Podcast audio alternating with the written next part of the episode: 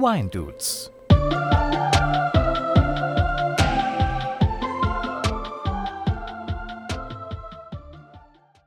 Servus, grüß euch. Schön, dass ihr wieder eingeschaltet habt zu den Wine Dudes. Heute werde ich mich mit dem Memo unterhalten. Memo, grüß dich. Servus, Robin. Grüß euch da draußen. Heute wollen wir uns über Weinetiketten unterhalten. Bevor wir das allerdings machen, wie schmeckt denn dein Wein? Oh, ich bin tatsächlich ganz angetan. Es ist einfach was Schönes, Straffes, leicht mineralisch. Ähm, super gut. Wie schmeckt denn dein Wein? Ich habe heute einen Sekt im Glas, einen Sekt Rosé. Der ist halbtrocken, aber ich habe ihn eiskalt gemacht und überraschenderweise macht er tatsächlich sehr viel Spaß und ganz einfach, ganz easy, aber schön zu trinken. Also soll das ja sein. Das können manchmal die spaßigsten Dinge sein. In der Tat, ja. Okay, dann lass uns starten.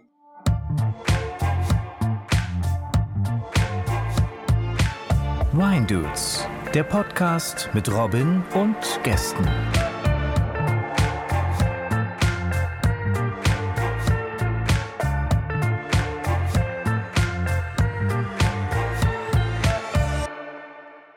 Die Idee, über Weinetiketten zu sprechen, die kam von dir und da drängt sich mir die Frage auf, wie kommst du drauf, über Weinetiketten reden zu wollen und eine Folge zu machen?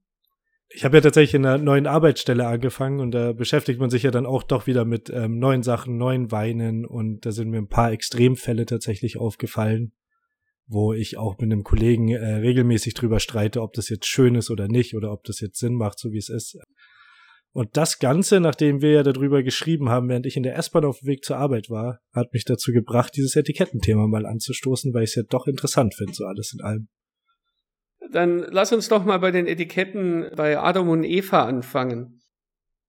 Die Sumerer, also so die erste Hochkultur, die es gab, hatten schon Etiketten. Das ist jetzt rund 6000 Jahre her. Das hat mich doch einigermaßen beeindruckt. Da bin ich jetzt auch beeindruckt. Ich hätte gedacht, dass die vielleicht in Ton 2 und 3 X reingekratzt haben, damit man weiß, was das ist, aber. Auch das, das kam aber deutlich später. Also die Sumerer haben vor 6000 Jahren schon ihre Weingefäße mit Rollsiegeln, heißt es, versehen, wo Informationen über den jeweiligen Wein, der da drin ist, eben drauf standen. So, was du jetzt gerade äh, gemeint hast, im antiken Griechenland und im Rom ritzte man tatsächlich die Inhaltsangaben direkt ins Tongefäß. Oder, was auch viel gemacht wurde, man hat kleine Anhänger benutzt und die an den Amphoren befestigt. Und solche Zettel waren bis ins hohe Mittelalter eigentlich gebräuchlich. Also es gibt eine sehr, sehr lange Geschichte zu den Weinetiketten. Allerdings, wenn wir jetzt die Weinetiketten wie du und ich und die HörerInnen die jetzt vor Augen haben, die gibt es tatsächlich erst seit rund 200 Jahren. Sehr alte Geschichte, aber irgendwie auch nicht. Ja, eigentlich sehr kurz aufs Große und Ganze gesehen. Ja. Finde ich aber auch faszinierend, aber ja, ist natürlich dementsprechend logisch, weil ich glaube auch einfach die Technik vom Druck nicht so weit war. Also, wie du schon sagst, Sachen einfach vervielfältigen ist jetzt auch nicht so alt, wie man denkt, glaube ich. So ist es, ja. Und wir Deutschen sind da mitunter auch Vorreiter gewesen, nämlich eines der ersten Papieretiketten, wie wir sie heute kennen, weltweit, soll vom Schloss Johannesberg von 1822 sein. Darauf ist das Schloss sowie die umliegenden Weinberge abgebildet auf dem Etikett. Ich finde die tatsächlich auch schön. Also es sind ja so ganz schlichte oder schlicht ist wahrscheinlich übertrieben, aber klassische Etiketten. Ja, da, da wären wir jetzt beim Thema.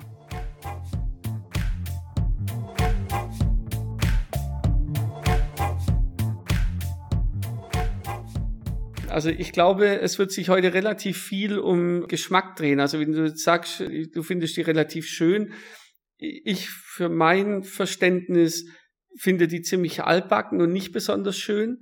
Aber ich merke immer wieder, wenn ich Etiketten sehe von Weinen, die ich gerne trinke, dass ich auch das Etikett irgendwann, wie soll man sagen, schön finde, weil ich eigentlich den Inhalt schön finde. Also zum Beispiel Robert Weil, die Farbkombination, die, die geht mir gehörig auf den Strich. Aber wenn ich das von weitem sehe, freue ich mich schon, weil ich weiß, okay, da wird jetzt ein guter Riesling drin sein. Ich finde, da verschwimmen zumindest bei mir die Ästhetik, das Schöne äh, und ich kann das gar nicht, oder ich merke, dass es verschwimmt eben mit dem Inhalt. Genauso Schloss Neuweier, wo ich meine Ausbildung gemacht habe, da habe ich einen persönlichen Bezug dazu. Ich finde das Etikett auch nicht besonders schön. Das ist auch so ein altbackenes Ding.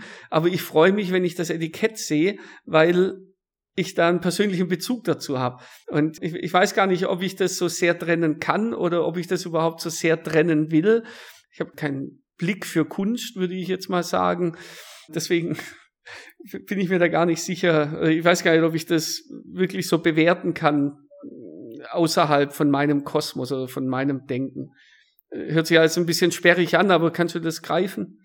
Ja, obwohl man auch sagen muss, dann hat der Winzer wahrscheinlich einiges richtig gemacht, weil wenn das eine Freude bei dir auslöst, obwohl du eigentlich das Etikett nicht schön findest, dann muss der Inhalt ja dementsprechend gut sein. Schon, schon. Ich weiß genau, was du meinst. Ich kann das zu 100% nachvollziehen. Obwohl ich schon so ein bisschen auch ein, ja, ich habe schon so einen favorisierten Etikettentyp tatsächlich, aber ich muss ehrlich sagen, ich blende das komplett aus beim Weineinkauf, weil es mir da wirklich zu 100% um den Inhalt geht.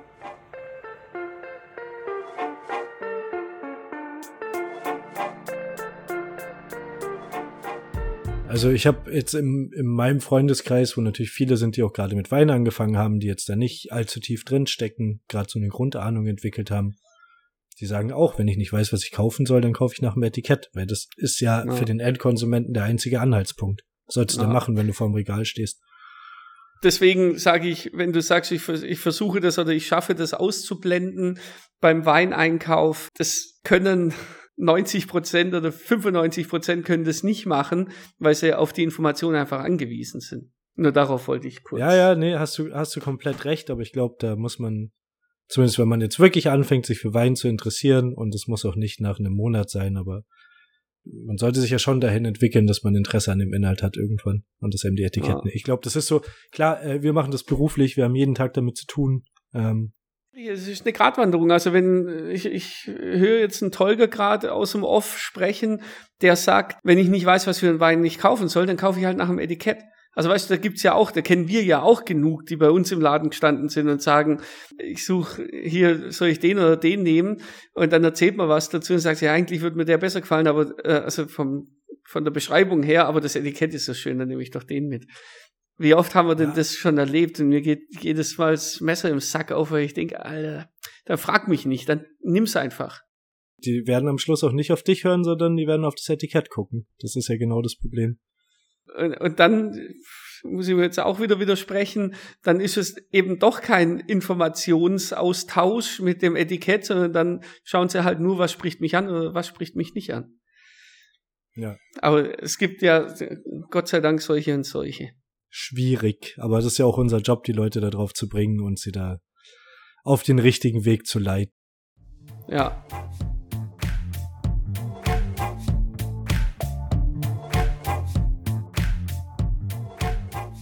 Lass uns doch mal ein bisschen nach Frankreich rüberschauen, weil wenn wir über Weinetiketten reden, dann muss man eigentlich auch immer über Chateau Monteau Rothschild reden, die ja 1945 angefangen haben, jedes Jahr von einem anderen Künstler die Etiketten gestalten zu lassen.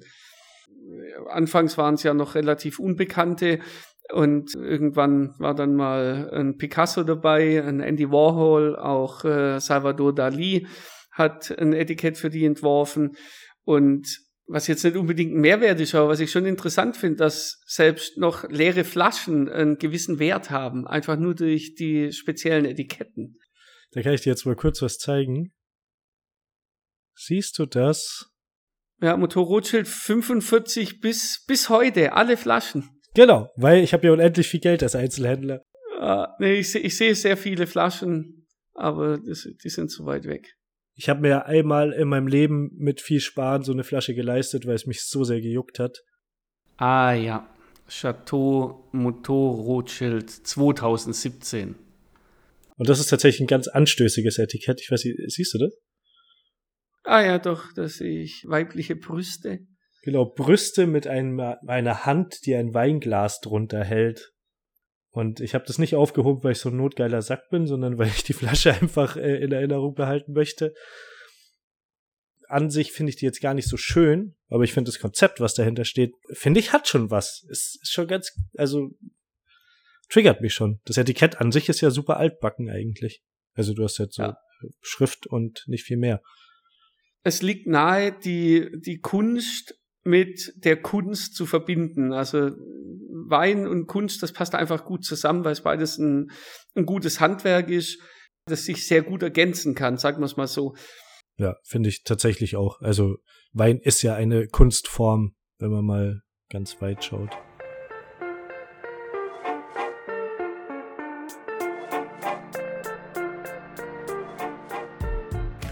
Okay, aber dann bringen wir doch mal eine etwas persönlichere Note rein. Was gefällt dir denn und vor allem wieso? Also ich muss ehrlich sagen, ich mag die klassischen Etiketten. Und ich glaube, das ist einfach bei mir tatsächlich so ein, so ein Erfahrungswert, dass ich einfach oft erlebt habe, dass die schlichtesten Etiketten die besten Weine hervorbringen. Wenn ich jetzt wirklich rein nach dem Etikett gehe, es ist jetzt ganz, ganz grob über den Kamm gescherzt, weiß ich auch. Also äh, da müssen wir jetzt auch schlicht erstmal definieren. Ich komm, ich gehe gleich nochmal genauer drauf ein. Ja, okay. Eigentlich mag ich ja zwei Typen von, von Etiketten. Und zwar genau das Gegenteil. Einmal ganz schlichte Etiketten mit Schrift, mit einem Weingut, wo wirklich nur straight die Information drauf ist, die man braucht. Und auch nicht viel mehr. Und genau das Gegenteil davon. Ich, ich liebe so, die sind ein bisschen altbacken, aber Etiketten, wo was drauf gezeichnet ist. Man kennt das von, okay. wir haben Schloss Johannesberg schon angesprochen, Prüm. Prüm hat ja auch die, die wählende Sonnenuhr und darunter diese Weinlage drauf. Aber jetzt, da muss ich jetzt auch noch mal kurz einhaken. Ist das wirklich die Ästhetik von dem Etikett, das dich da casht, oder weil du halt weißt, was beim Brühen in der Flasche drin ist? Das, das frage ich mich jetzt auch gerade. Du hast mich total verunsichert. Du hast mein ganzes Weinbild in seinen Grundfesten erschüttert. ich weiß nicht mal mehr, ob ich Wein mag. Ich bin mir gar, gar nicht mehr sicher. ich glaube, ich bin Biertrinker. ich glaube, ich gehe wieder zu Bier. nee, ich glaube tatsächlich, das hat einmal, ich habe schon so ein ja so eine leichte Kunstaffinität. Ich mag Kunst gerne, ich habe mich damit beschäftigt. Ich habe einen Schulabschluss in einem Kunstzweig gemacht. Das löst in mir eine Emotion aus und ich glaube tatsächlich, das kommt daher. Okay. Dass ich einfach so schön gezeichnete Etiketten einfach klassisch und schön finde und ähm, die dann auch meistens ja gut gestaltet sind. Also ich habe noch nie so eine nicht schöne Kritzelei auf einem halbwegs wertigen Wein gesehen. Oh doch, also. Außer bei Motor Rothschild. Aber du bist ja jetzt auch, ich sag mal, ein bisschen angefixt, was Naturweine angeht. Und das sind ja schon sehr unkonventionelle Weine. Und da fällt mir auf, sind auch bisweilen sehr unkonventionelle Etiketten drauf. Das stimmt, da hast du vollkommen recht. So dass ich auch so ein bisschen ausgeblendet habe. Aber ich finde, das kommt dem Inhalt natürlich super entgegen. Genau, und das, das ist auch, also das sage ich auch. Mir persönlich gefallen unkonventionelle Etiketten wahnsinnig gut.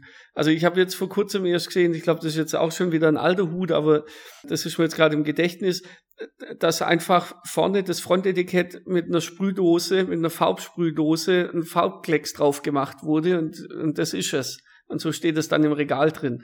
Und natürlich hast du ein Backetikett, wo die Informationen draufstehen, aber ich weiß nicht, ob es der Nestadic gemacht hat aus Tschechien oder irgendjemand. Habe ich auch gesehen. Sowas feiere ich. Das, das finde ich Ja, finde ich auch geil. Ja, das finde ich mega gut. Also ich finde so, so, so totalen Purismus auf einem Weinetikett auch geil. Ah, ich bin einfach Weinfan. Ich glaube, ich habe mich doch wieder gefunden gerade selber. Ich, ich lasse mich schon von vielen begeistern. Also es braucht schon ah. viel, damit ich es nicht schön finde. Ich glaube, man muss das mal anders betrachten. Ja, aber jetzt lauf mal kurz gedanklich durch die Weinregale im Discounter und schau dir die Etiketten an. Ja, diese komischen fotogeshoppten Etiketten mit Arealschrift, dem kann ich auch nichts abgewinnen, da hast du recht. Ja, also da gibt's schon auch ganz deutliche Unterschiede, wo ich sage jetzt nicht, dass wenn das ein künstlerisch wertvolles Etikett ist, dass dann auch der Inhalt gut ist oder sein muss. Aber es ja, gibt da doch große Unterschiede und nichtsdestotrotz ist es immer noch eine Geschmackssache. Ich muss da immer an eine Situation denken, da ging es jetzt nicht direkt ums Etikett, aber wenn ich dann wieder großkotzig sage, so muss es aussehen oder so, das finde ich geil oder das oder so, so muss etwas aussehen, dann bremse ich mich immer selbst, indem ich mir diese Situation wieder vor Augen hole. Und zwar war das folgendermaßen, ich bin bei uns im Laden gestanden, wir haben einen neuen Wein bekommen, einen sommerlichen Wein. Und ich stehe da, wir packen das aus und bauen es auf. Und ich sage, ja, die Weine sind ja ganz nett, aber warum muss man die in so eine fürchterliche Milchglasflasche füllen? Das, das, das, das, das habe ich nicht verstanden. Und der Kollege schaut mich völlig entgeistert an und sagt, was? Das sieht ja wohl mega geil aus. So, und das versuche ich mir immer wieder vor Augen zu halten. Nur weil ich das jetzt nicht schön finde, gibt's tausend Millionen andere, die das mega geil finden. Ja, ich glaube, das ist aber auch eine Prägungssache. Wir sind ja auch beide Leute, die da einfach von Berufswegen geprägt wurden und Leute um uns herum hatten, die uns da in eine, in eine es klingt immer so großkotzig, aber in eine qualitativ wertigere Richtung geschubst haben. Du gewöhnst dich ja an die Etiketten, sage ich mal, eher jetzt von 10 Euro aufwärts. Was so in dem Rewe drin steht, ist, glaube ich, die Obergrenze irgendwo bei 10, 12 Euro vermutlich, wenn man jetzt so das normale Standardregal betrachtet. Es gibt sicher auch in einem Rewe-Regal zwei Etiketten, die super gut gemacht sind, weil sich irgendjemand extrem Mühe gegeben hat. Mag Aber was sein. heißt super gut gemacht? Also weißt du, wenn, wenn sich da jetzt jemand viel Mühe gemacht hat, ähm, du hast mir gerade eine Motor Rothschild ähm, Flasche gezeigt, da hat sich auch ein Künstler extrem viel Mühe gegeben. Rauskommen sind zwei Titten und äh, ein Weinglas. äh, Wäre ein schöner Folgenname. Zwei Titten und ein Weinglas, ja, nur als Anmerkung ah. zwischendurch. okay, haben wir, haben wir schon mal den Titel gefunden. Auch gut. Weißt du, auf was ich hinaus will? So ein Grafikdesigner, der für die Aldi Eigenmarke Wein ein Etikett entwirft, der hat ja auch Arbeit. Ob die jetzt künstlerisch so wertvoll ist oder nicht, das sei mal dahingestellt, aber der wird da auch ja. so viel Liebe reinstecken, wie halt die Marktforschung sagt, das spricht die Leute an und das muss da drauf, damit sie es kaufen. Es ist auch schon wieder Kunst. Schwierig. Also meiner Erfahrung nach jetzt so aus dem Einzelhandel vom Verkaufen mögen Leute die sagen, hey, ich will meinen normalen Wein zwischen 8 und 15 Euro kaufen, mehr will ich nicht ausgeben, äh, mögen klar definierte Weine. Da muss die Rebsorte draufstehen, da darf nicht zu viel Krimskrams drum sein. Hab ich zumindest oft festgestellt. Die Leute wollen sehen, was sie da kaufen und das relativ fix. Sprich, wenn da ein Etikett ist, was einfach schwarz ist, wo Grauburgunder draufsteht, super. Weiß der Endkonsument, was er da kriegt, vermutlich. Das habe ich oft festgestellt und ich glaube, dass tatsächlich zu komplizierte oder kompliziertes blöd ausgedrückt, zu geschmückte und bunte Etiketten den Endkonsumenten verwirren. Weil der steht da und sagt, ah, steht da drauf, Motor Rothschild, was, was ist es denn für eine Rebsorte? So, an die Information kommst du nirgendwo auf dieser Flasche. Aber das ist äh, jetzt so grundsätzlich in Frankreich, schreiben es extrem wenig drauf. Also, dass die Rebsorten draufstehen, ist ein ziemlich deutsches Phänomen. Wenn man nach Italien schaut, wenn man nach Frankreich schaut, gerade Burgund und so weiter, die Unterregionen, also ist tatsächlich so, kann man, kann man. Äh, ja, weiß ich, was du, weiß ich, was du meinst, vor allem bei den Cuvées, wo einfach klar ist, dass, also für zumindest Leute, die sich damit auseinandersetzen, in der Gegend gibt's halt die Rebsorten, das muss irgendwas davon sein. Ah. Obwohl da auch immer mehr so im günstigen Bereich, ich sag jetzt mal sieben bis zehn Euro, hast du immer, immer mal wieder so ein Merlot aus Frankreich, äh, Cabernet aus Frankreich, steht dann auch wirklich ganz deutlich drauf. Ja, das wird die Zukunft sein. Ja. Und jetzt lass uns mal kurz noch äh, in die Zukunft schauen. Das kann ich nämlich.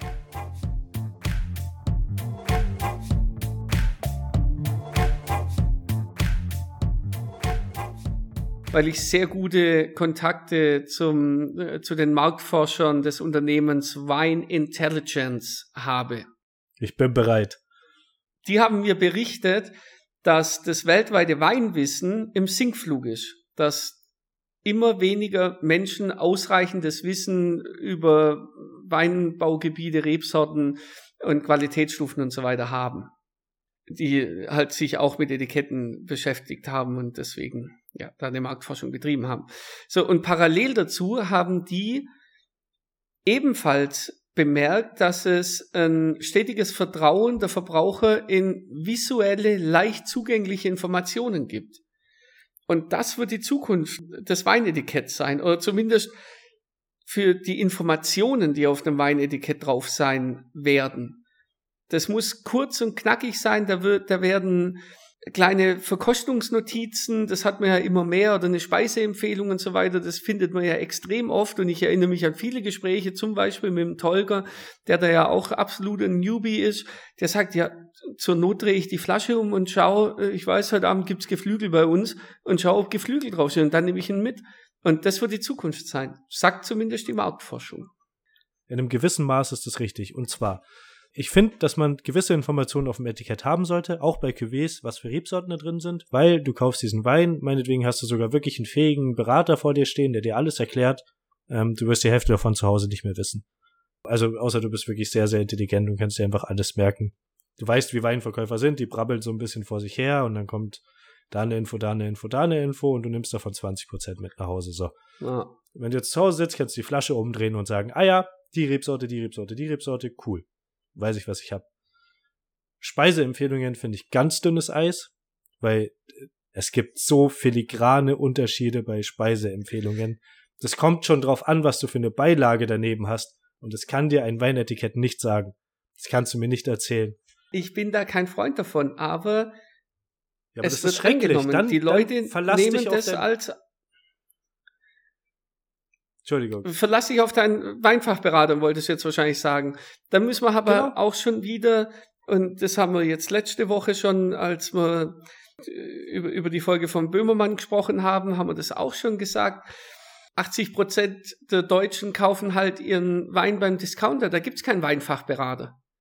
Ja, aber dann sollen sie halt den falschen Wein zu ihrem Essen trinken und die, die in den Fachhandel gehen, werden belohnt. Ja, äh, eh, eh, das sind eh die Gewinner, keine Frage. Aber also weißt du, so, so ist das halt. Also das werden wir jetzt auf die Schnelle nicht ändern. Auch nochmal ganz kurz auf die Folge Nummer 8, wo ich mit unserem Hausjuristen der Weindudes das Thema Etikett auch kurz angesprochen habe. Das war. Wir schützen den Verbraucher Weinrecht. Da hat der Ömer einen Fall mitgebracht, wo man das Weinetikett von der rechtlichen Seite her äh, auch kurz beleuchten. Gerne nochmal in Folge 8 reinhören.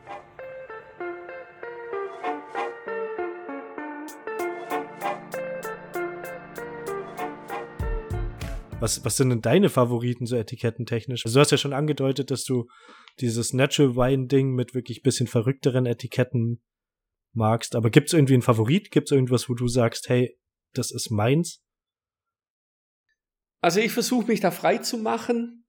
Lieblingsetiketten, ja, tue ich mir schwer. Ähm, was mir jetzt zur Zeit, oder seit ein paar Jahren wahnsinnig gut gefällt, sind die Etiketten vom Milan Nestaric aus Tschechien. Habe ich, glaube ich, vorhin schon mal kurz gesagt. Der aber auch seine Weine dann natürlich entsprechend nennt und das dann auch auf dem Etikett verewigt, wie äh, zum Beispiel I love the smell of, Punkt, Punkt, Punkt, Hakuna Matata oder Royal with Cheese, 99 Problems, but a bitch ain't one. Und das dann in völlig abgedrehten Etiketten mit verrückten Farben, mit äh, Gummienden drauf und also ja, das sind dann Filmzitate oder Songzitate oder Songs das finde ich gut, weil es halt unkonventionell ist, genauso wie das Zeug, das da drin steckt. Und das gefällt mir jetzt sehr gut, wenn du den 16-jährigen Robin, wie er gerade seine Winzerausbildung angefangen hat, gefragt hättest, hätte ich wahrscheinlich gesagt, es gibt nichts Schöneres als das Etikett vom Weingut Seis oder vom Weingut Schloss Neuweier. Man entwickelt sich als Mensch weiter, man entwickelt sich geistig weiter und so ist auch der Sinn für Ästhetik oder zumindest der Sinn von Wein. Ah, es ist schwierig in Worte zu fassen. Ja, du stößt gerade auf dasselbe Problem wie ich, aber ich weiß ja. genau, was du meinst. Ich finde tatsächlich so ausgeflippte Etiketten auch ganz geil. Ich finde, jeder gute Wein hat Liebe für das Etikett verdient, was ihm gegeben wurde. Und ich glaube, so als, um das mal in einen Endgedanken zu formulieren, Leute, beschäftigt euch mit Wein, lernt, was ihr liebt, lernt, was ihr mögt, erfahrt verschiedene Etiketten. Ich glaube, man darf sich da gar nicht festfahren. Wie man an unseren Ausführungen teilweise merkt, ist das viel zu divers. Aber ich denke, wir sprechen da auch einfach nur Gedanken aus, die andere auch haben. Und allein das wird wahrscheinlich schon zu einem gewissen Seelenheil beitragen, dass selbst die Leute, die jetzt vermeintlich hier äh, sich mit Wein auskennen, wie wir oder die seit Jahren in der Weinszene unterwegs sind, selbst bei uns gibt's da kein Patentrezept. Gott sei Dank nicht, dass man sagt, das, so muss ein Etikett aussehen, ja, oder so muss ein Wein schmecken, kann man ja genauso sagen. Deswegen, das waren sehr, sehr schöne Schlussworte von dir.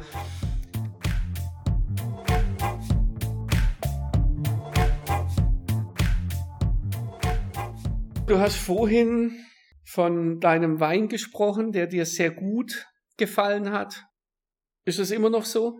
Ja, tatsächlich schon. Und was hast du denn im Glas? Ich habe von der Casa di Terra aus dem Bolgeri ein Vermentino. Hat mir mein lieber Kollege, der David, mitgebracht. Super schöner Vermentino, eher ein bisschen puristischer gehalten, nicht zu sehr auf, auf die Aromatik getrimmt. Ähm, leichte Salzigkeit, schöne Mineralität, Säure hinten dran, die dem Ganzen wirklich Leben verleiht. Schöner Wein. Also macht einfach Spaß zu trinken. Ich habe jetzt auch schon mehrmals nachgeschenkt. Das, das spricht für sich, glaube ich. Wie findest du denn deinen Rosé Schaumwein? Ist es Schaumwein oder ist es irgendeine? Ne, Schaumwein. Ja. Also auch wirklich Sekt, nicht Frizzante, sondern Spumante. Hier aus Indien von Sula, der ganz normale Sula Rosé. Ich glaube auch für mehr Seco Rosé steht drauf. Super, super easy, 10,5% Alkohol, macht Spaß. Dann sage ich herzlichen Dank, dass ihr wieder eingeschaltet habt. Vielen Dank, Memo, dass wir uns da jetzt gemütlich drüber unterhalten konnten. Haben wir wieder sehr viel Spaß gemacht. Und wir hören uns am nächsten Mittwoch wieder. Macht's gut, ciao, servus. Ciao, ciao. Ja, es hat mir Spaß wie immer gemacht. Ich werfe das jetzt einfach noch kurz ein. Ich weiß, man sollte immer kurz abbinden, aber es ist mir egal. Hat mir auch sehr viel Spaß gemacht. Ich freue mich, dass ich das heute machen kann, weil letzte Woche konnte ich tatsächlich nicht und habe mich sehr geärgert und habe mich wahnsinnig auf heute gefreut. Es ist mir immer wieder ein inneres Oktoberfest, Robin. Bis bald mal. Pfiat euch, Servus. Ciao, ciao.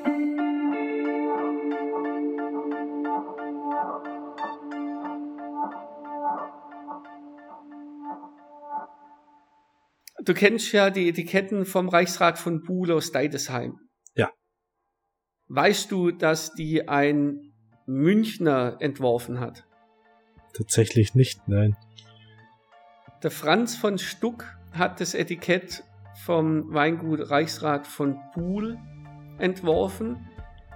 So, und jetzt kommt der eigentliche Hammer. Vor 134 Jahren. Ach, Schmarrn. Kein Witz es gab vor, vor 14 Jahren ein ganz dezentes Facelifting von diesen Etiketten, aber ansonsten sind die seit 134 Jahren unverändert vom Münchner Franz von Stuck designt. Sehr geil. Ja, mega gute Info.